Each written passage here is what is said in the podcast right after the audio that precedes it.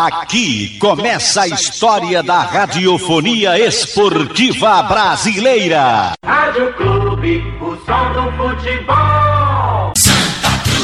Boa tarde para você, um grande abraço ao amigo ligado aqui no Canhão do Nordeste, a Super Rádio Clube de Pernambuco. O Santa Cruz continua no mercado em busca de reforços para a equipe comandada pelo técnico Itamar Chuli. Enquanto isso, o departamento médico que liberou no último final de semana o zagueiro Célio e também o atacante Pipico, os dois já treinam normalmente junto com o elenco coral e ficam à disposição do técnico Itamar Chuli para o jogo do próximo sábado contra a equipe do Vila Nova. Outro jogador que virou opção para o técnico Itamar Chuli é o zagueiro Elivelton, recém-chegado, ontem teve seu nome publicado no BID e vira opção para o técnico coral. O Santa Cruz, como eu disse no início, continua no mercado em busca de reforços. O lateral esquerdo Leonan do Havaí não vem mais, mas o atacante Lourenço está perto de acertar toda a sua vida com o Santa Cruz. Atacante que foi da base do Havaí, de 21 anos, pode acertar a sua vinda para o tricolor mais querido do Brasil. O Santa Cruz que continua atrás de um lateral esquerdo, já que o Leonan não vem mais, e mais um atacante para reforçar ainda mais o time comandado pelo técnico Itamar Chuli. Para falar sobre Lourenço,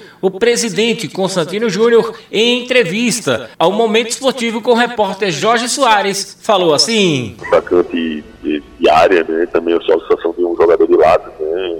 Para justamente ajudar o Jadson, o próprio Negueba, né? Que tem estado bem, que tem conseguido, né? Uma sequência física.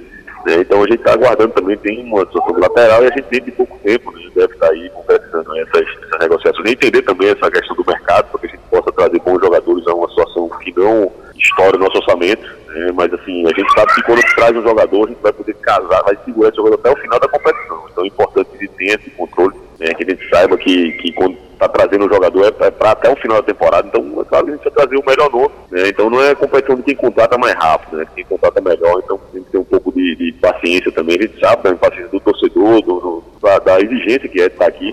Mas é importante que a gente também traga um nome que possa nos atender né, no lado técnico né, e que a gente também traga aqui pensando né, na competição como um todo. É pensamento da diretoria coral, mais propriamente do presidente, já promover algumas estreias contra o Vila Nova? É, eu não, não, quero colocar uma responsabilidade como essa, Jorge. A gente sabe que, que vai estar atento ao mercado e a gente espera que o mais rápido possível, né, mas não colocando datas, até porque o time tem é, um, uma situação de treinamento, não é chegou para jogar, tá desespero a esse ponto, então a gente vai é, entendendo se, se houver a condição, o treinador traz e a gente consegue colocar no, dentro do nosso time. Com dois meses de salários atrasados, a grande preocupação da diretoria é colocar o elenco em dia, presidente.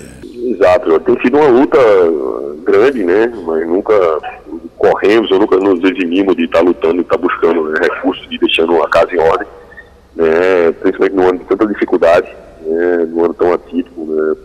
Para o um mundo como um todo, fundamentalmente para o futebol, né? em especial para clubes que dependem muito né, de bilheteria, como é o caso dos clubes de Série C. Realmente é muito duro, então a gente tem se desdobrado em virtude da, da sinergia e da verdade que existe né, entre direção e atletas, então existe esse, tudo que se promete, né, as datas que se colocam estão cumpridas, né, mas tem sido muito difícil, Jorge. Então a gente precisa contar com o apoio do nosso torcedor, dos nossos conselheiros, das pessoas que possam nos ajudar, para que a gente consiga né, manter a casa em ordem né, e, e deixar o time com, com tranquilidade, né, manter essa estabilidade técnica dentro do, elenco. Então, isso vai ser de fundamental importância para que a gente tenha tranquilidade né, e, e, siga nessa caminhada, é, que é uma competição muito difícil, né, a gente sabe da, da, é, da dificuldade né, que permeia o caminho de uma Série C, né, mas a gente acredita que trabalhando sério, que está é, chegando junto do elenco, né, a gente vai sim conseguir extrair o máximo da nossa, da nossa equipe e a consequência disso vai ser o nosso acesso. Este Constantino Júnior falando aqui no Canhão do Nordeste, o tricolor do Arruda, mesmo com as dificuldades financeiras, dois meses de salários atrasados com os jogadores, sem contar com a comissão técnica e funcionários do clube que também estão nessa pendência. O Santa Cruz vai em busca de reforços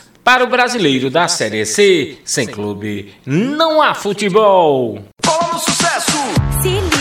A festa vai começar. Não falta motivo pra se animar. Se tá bom agora vai ficar muito mais com